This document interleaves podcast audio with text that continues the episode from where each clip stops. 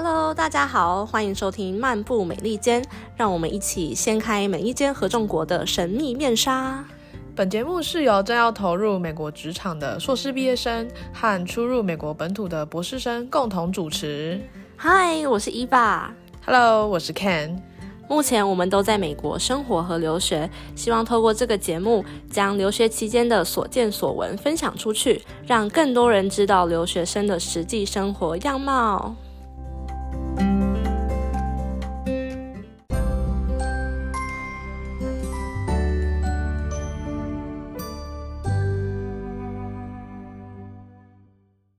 在台湾过完年，我们又都回到美国啦。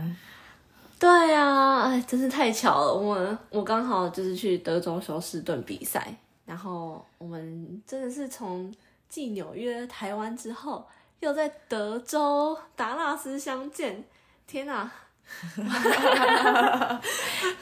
我觉得当初决定在做 podcast 之前，应该没有想过我们有这么多见面的机会。真的就是有点太频繁了，毕竟我们大学加研究所，就高自从高中毕业之后，已经有五年没有见面了。明明学校都这么近，真的，而且就是我们明明就在美国，然后就是一个在算是东岸嘛，然后你这边算是比较南，对啊，就比较南边，对中南中南边对，嗯然后我之后要去西岸，完全就是一个怎么会这么长机会有机会见面？对啊，真的是就是决定做 podcast 这件事情了，把我们就是又重新聚在一起了。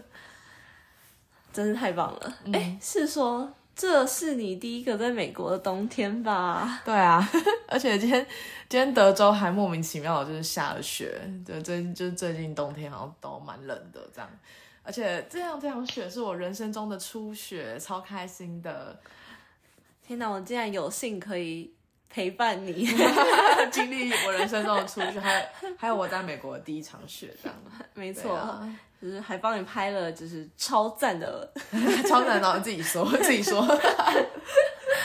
哦，嗯，没错，德州的这天气其实也真的是蛮出乎我意料的。因为身为滨州人，在这么冷的滨州，非本来非常 stereotype 的以为德州呢、就是比较南边，一定比较热，然后结果来这边真的直接被冷死哎、这边的湿度实在太高了，我直接是被打 败。真的，这个天气真的是就是蛮应景的啦，就是现在这个就是状态，对啊。然后刚好我们这一集就是要来谈留学生会面对到的问题跟挑战，当然也包括天气啊，还有各种像是最近伊娃正在准备搬家的事情之类的，对。嗯，没错。然后因为实在太多了，所以我们决定要拆成两集来分享。那这集呢，主要就是会谈比较是生活议题上面的，然后比较会是我们刚到美国的时候会遇到的一些问题，像是搬家啊、饮食啊、气候的适应，然后其实有很多的挑战。那嗯，这两集我觉得比起前四集，我们应该会就是会更去哦一起啊，就是我们会就是分享一些怎么就是跟我们自己亲身相关的经历，然后要让大家看看，就是真正的留学生要怎么独自面对这些困难的那个困难的生活跟议题，嗯，真是太困难了。但我们都成功的有，就是就是有度过了 这段这个，挑战就有，敲碗敲碗。对对对，因为像伊凡，他已经本人已经在这边很久了，那他应该已经算是适应力适应的都还算蛮好了。不过我本人就是也才刚来，已经半年左右，就没有到说就是还正在持续的进步当中。不过现在已经算是也很稳定的阶段了。嗯，那就好。对，刚刚提到说你我已经来到这边很久，我刚刚就是脑袋中就想说，嗯，是五年还是十年吗？没有，其实才快两年而已。但是我觉得来美国的那个成长的那个速速度完全是那个指数直线成长，所以就是完全是一个哦，才来快半两年，但是就已经嗯经历太多，又但又学的学习成长太多。对啊，我还记得两年前我刚落地的时候，第一个面对到的最大的问题挑战其实是搬家，嗯他直接是给我一个超级大大 shock，还不只是 culture shock，各种层面的 shock 这样。所以听起来是到底是遇到了什么事情？到底是有有什么可以让你就是如此的 shock？哦，对啊，我觉得简单来说一下，就是其实我们因为我们在台湾，我我觉得我们就真的被照顾的很好，嗯。所以不太会有，就算是就是可能大学你会出去住，但是其实租宿舍或是就是台湾的环境，其实不太会遇到什么太夸张的事情。嗯，对，但是来到美国之后，刚好我们那边也是学区啦，然后就是大家其实来来去去的，所以，有很多短期的，就是只有租短期的这种嗯房屋租赁，然后所以可是其实官方 officially 你还是需要签至少一年的约，所以其实会有很多人把当二房东，啊 就就把其实是房子转出去，对对对，就是台湾不太允许的，但其实就是美国，就是因为太大，其实嗯真的说真的什么都管不了。就是嗯，美国超速就是通常有限速，就是只有说就是有警察出现的时候才有这个问题，对对对不然平常你就是一个自由的灵魂 没这样。错，这边一群就是时速不知道几 miles 的九十 miles 的疯子，真的。然后，所以就会有很多 short term 的 sublease 的 culture。那其实说真的，这个问题就会蛮大的，因为你看你当二房东，而且你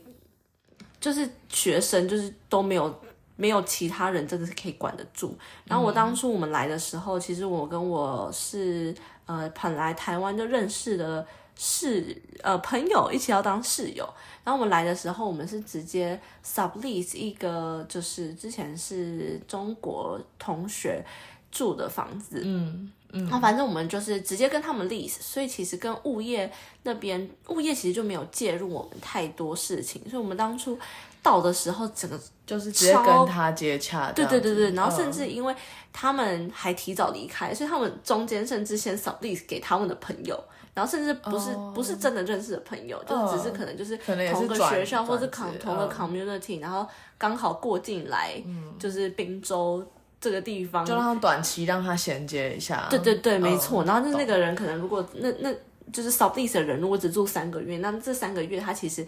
呃已经离开的原本的租户也管不到他到底把它破坏成怎么样子。哦，懂。然后再加上我们是 扫地前一个呃，就是嗯，就是前一个客呃，那是什么房房客，嗯，对，然后物业没有介入，所以他们其实根本就也不用担心，如果有什么破坏的话，物业会介入，然后再去 charge 他们就是 damage fee 什么的。嗯，因为完全就他已经扫地给我们了，所以这完全是一个超级混乱，跟真的是建议大家 不要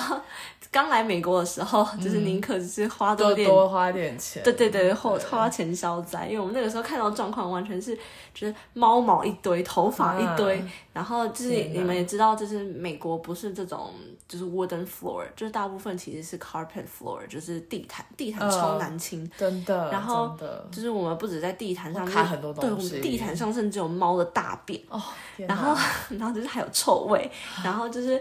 桌上哦。跟冰箱里面布满各种开过就已经坏掉的食物，然后就已经腐烂了之类的，都不知道就是放了多久。然后而且更惨的是，就是我们呃，就是跟我们的租客租户讲这个状况，然后他们就说，哎、他们离开的时候都是完全干净的啊、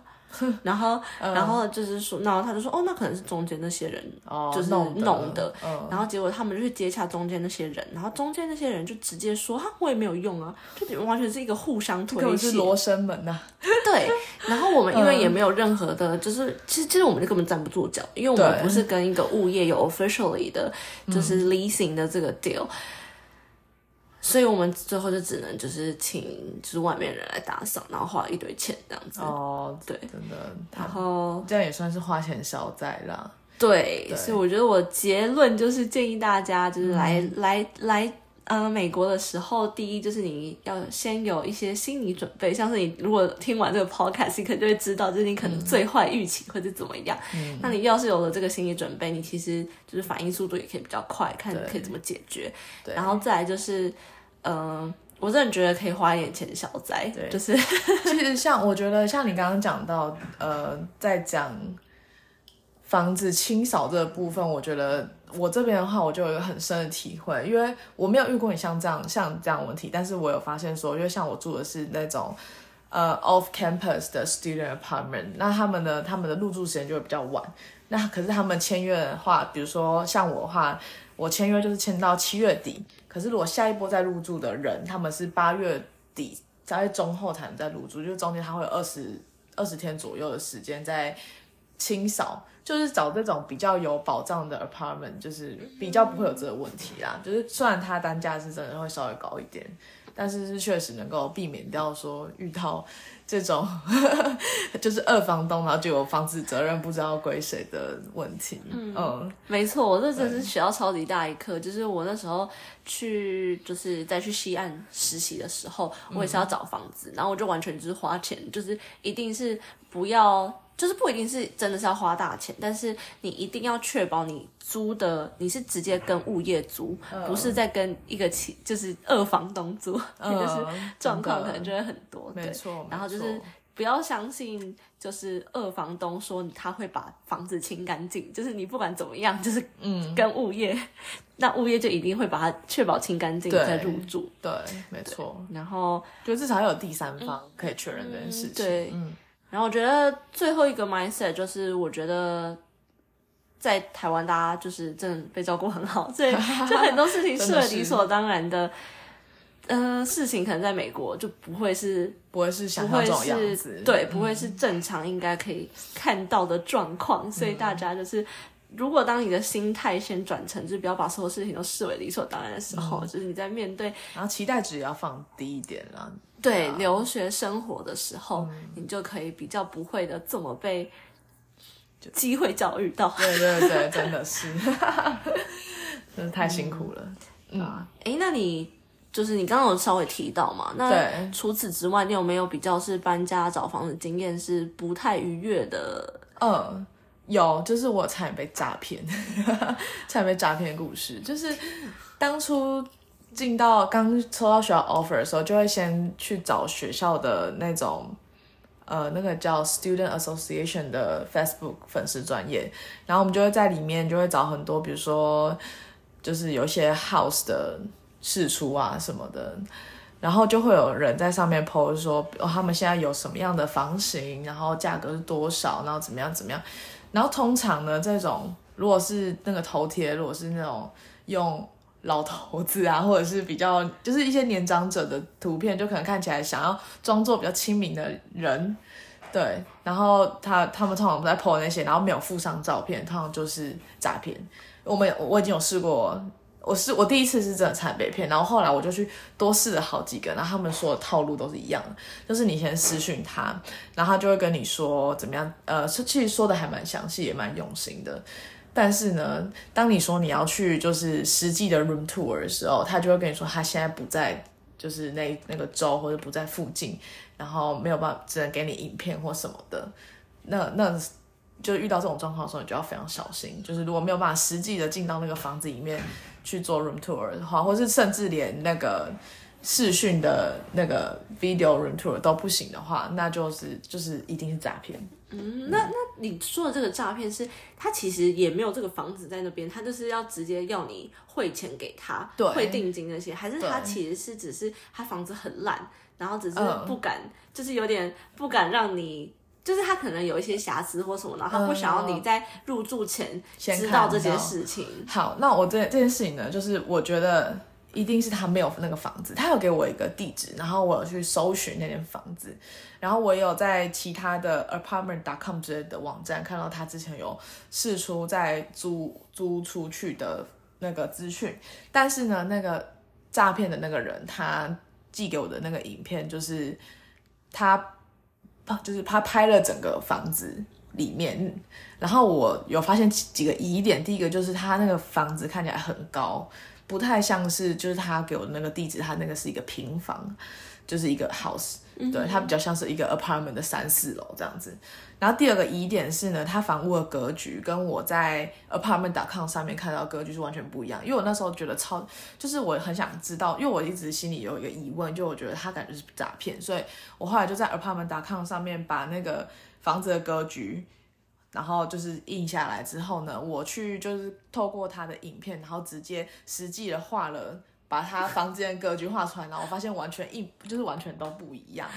哇天啊，这个技能也是，就是非常厉害耶！我记得你好像很久以前有跟我分享过一个生活上的，好像也是被诈骗的时候吧，然后你就好像也是很很厉害的解决，然后把他骗回去，还怎么样，还还假装你是被骗，然后然后继续让他看能不能会。我真的觉得我是不是其实去当诈骗集团比较好？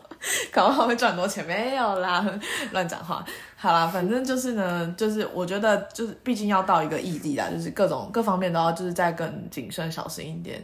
对啊，嗯嗯，对，真的，嗯。然后除了房子之外，我觉得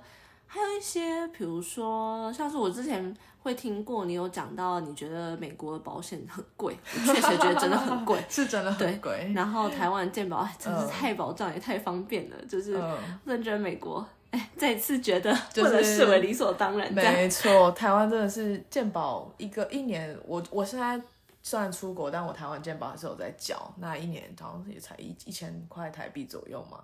还是还哎不对，一个月哦，一个月一个一个月八百块，讲错了，对对对，就还是有在交，因为就怕可能随时会有需要。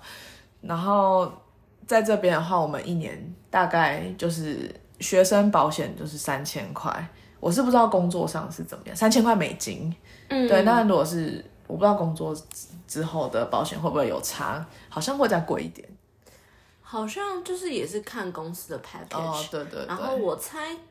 就是因为学校三千块，我听说已经是最便宜、最便宜，然后 CP 值最高，就是在你便宜的情况下，还可以给你最大的就是 package offer 这样子。对。然后我记得。工作的话，是它可以再让你拿更 premium 的 package，然后就是可能其实本来是会比较贵，但可能嗯，公司算是会帮你付一部分嘛，所以我其实不知道自己付的会不会有学生的贵，对，但是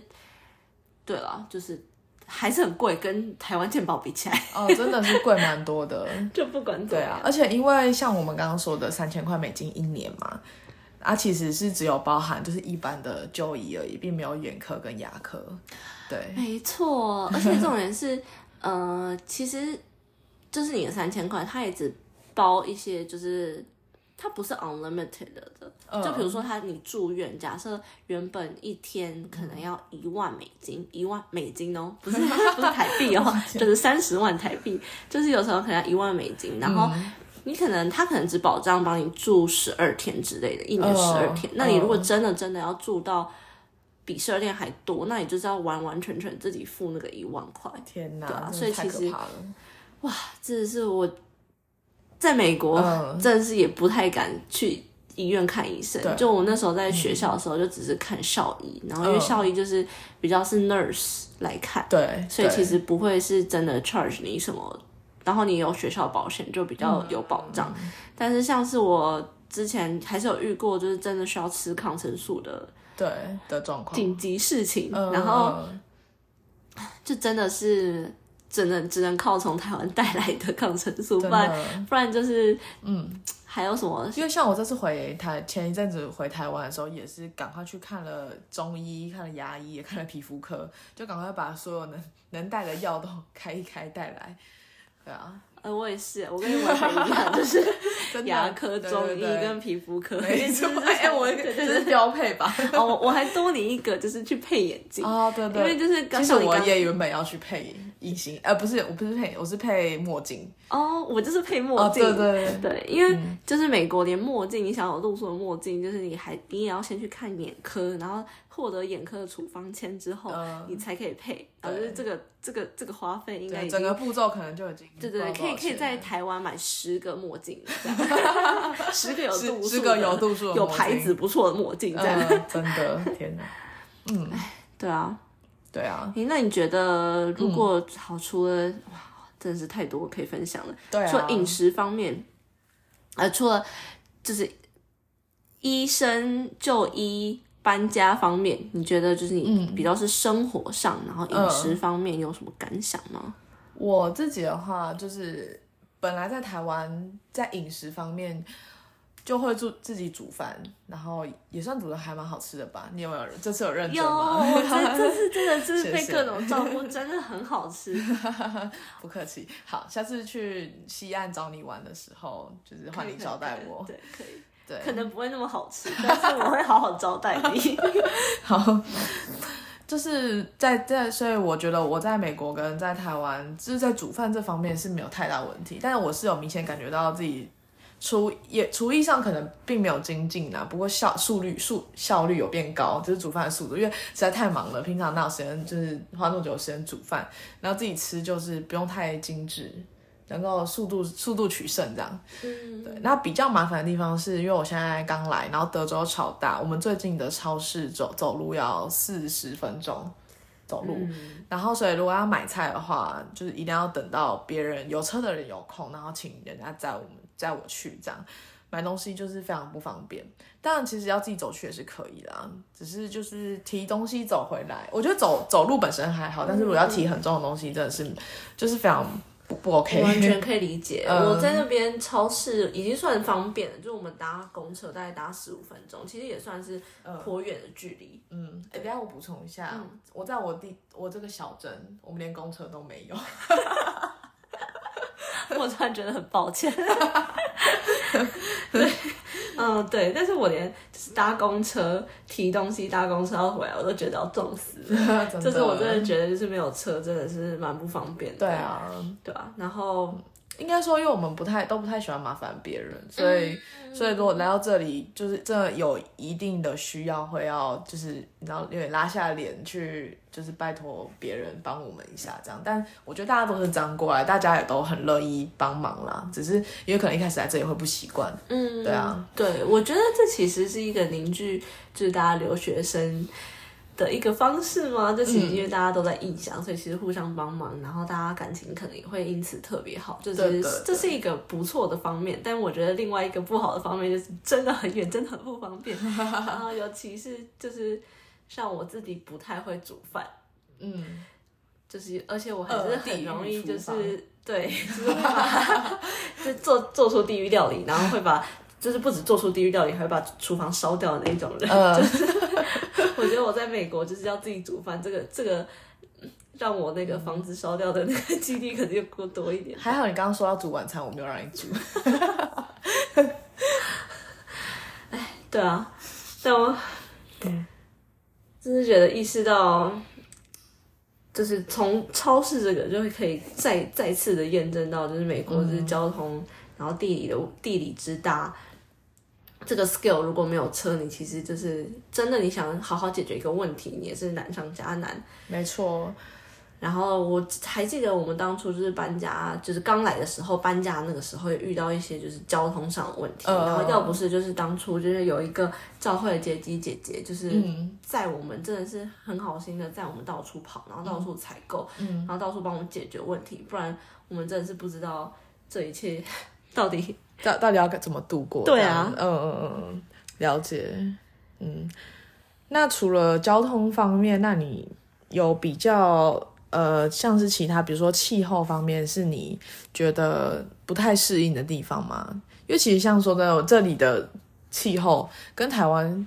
真的是差蛮多的。对，我觉得以湿度而言，我其实是蛮喜欢美国的天气。嗯，对，酒店是我喜欢干干爽干爽的那种感觉，嗯嗯对。但是冷的话是真的很冷，我还记得我回台湾，呃，过年之前，就是我那个时候在转机，在芝加哥，对，然后它完全是个负二十度的状态。天哪，也太冷了吧！然后因为我那个时候那时候有下雪，嗯所以我就很想要就是拿手机出来拍一下，嗯然后就真的是拿出来三秒钟手就会超痛，然后就会觉得就已经冻伤，所以真的是今天我们出去拍雪，我们大概负三度，我不光是把手手套拿下来一下，我就觉得真的蛮痛的。对啊，负二十度也不是真的太常见啊，可是就是它是可以有有能力冷到这个程度这样子，错，对，对啊。但我觉得比起台湾的天气，真的要选的话，我还是会觉得选美国天气吧。我应该也会选美国天气。美国天气取胜，我觉得干燥是一个非常大的点，因为你在台湾湿度很高，因为像我之前在台北市住了住了七年，然后整个身体就变超差。对，就是身体的湿度、湿气很很高，然后就会有很多问题，像是湿疹啊，对啊，或者是过敏。我像我一来美国，我在这边的鼻子过敏的反应就非常的轻微，就比较少了，频率比较少，然后头痛也比较少。嗯，虽然一样都压力超大，但比较没有那么容易，就是超级会有一些大很严重的头痛。哎，我好像也是，就是台北湿气，我也差不多待七年嘛，然后就是湿气真的是高到就是。你有时候有会觉得吸不到气或什么的，嗯，而且我只有住山区，哎，对啊，然后但美国就比较少，除了美国就是除了你就是压力太大的时候就吸不到气之外，每天都吸不到气，对，快窒息这样子，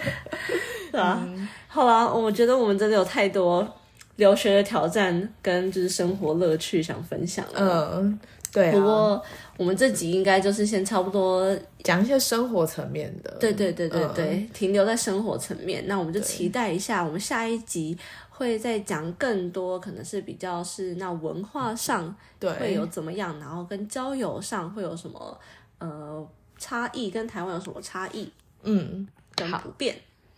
好的，那我们就下一集再见喽。好的，拜拜，拜拜。